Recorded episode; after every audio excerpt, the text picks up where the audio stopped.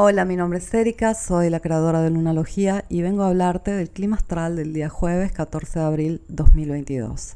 Estamos a dos días de la luna llena, que será en el signo de Libra, sábado 16 de abril, en el grado 26, y que eh, da inicio a una temporada de eclipses que ya en parte estamos sintiendo. De por sí los días previos a las lunas llenas se sienten intensos. Hay más sucesos, estamos un poco más reactivos, tendemos a descubrir cosas, pero esta luna llena es particular porque da inicio a la temporada de eclipses, entonces se va a sentir con más fuerza, con más intensidad. Aparte que va a ser una luna ya en cuadratura a Plutón y tenemos como un flujo que va acelerando con respecto a cómo nos sentimos y los eventos que están aconteciendo estos días. La luna el día de hoy transita primero por el signo de Virgo, donde va a oponerse a Júpiter y a Neptuno en Pisces, luego va a hacer un trino a Plutón en Capricornio, y luego por la tarde y por la noche en España va a pasar al signo de Libra, donde se va a llenar el día sábado. Esta oposición de la luna desde Virgo a Pisces es un poco molesta. A nivel físico, a nivel práctico, a nivel emocional profundo, sentimos cuál es la realidad.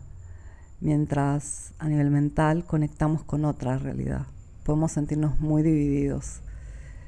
Y se siente esa, esa sensación de que lo que deseamos y lo que necesitamos está en dos lugares diferentes pero la transformación pre-luna llena suele ser bastante acelerada. Las cosas tienden a escalar mucho más rápido.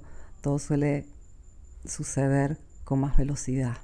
Así que desde ahora hasta el fin de semana mucho se va a haber movido. Y también vamos a tener un fin de semana no menos movido. ¿Y qué hacer en estas situaciones donde eh, todo se acelera? Van a haber meses donde estamos canalizando toda esa, todo ese extra de energía que hay a disposición con, por ejemplo, las lunas llenas, en cosas muy positivas. Y va a haber meses donde toda esa energía extra la canalizamos en situaciones que tal vez no son tan agradables.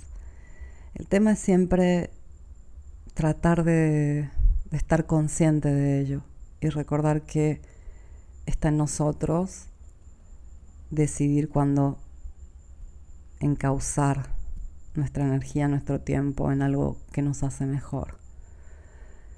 Son días de muchas revelaciones, van a seguir así, son días de muchos cambios, hay mucho que sobrellevar, se vienen los eclipses pero fíjate cómo todo depende en fin de cuentas de, de dónde decides enfocar tu atención. Y eso no quiere decir ausentarte o, o, ver las cosas mejores de lo que son en realidad. Pero quiere decir poder decidir elegir lo que te hace bien. Gracias por escucharme. Vuelvo mañana con toda la información acerca de la luna llena y del fin de semana.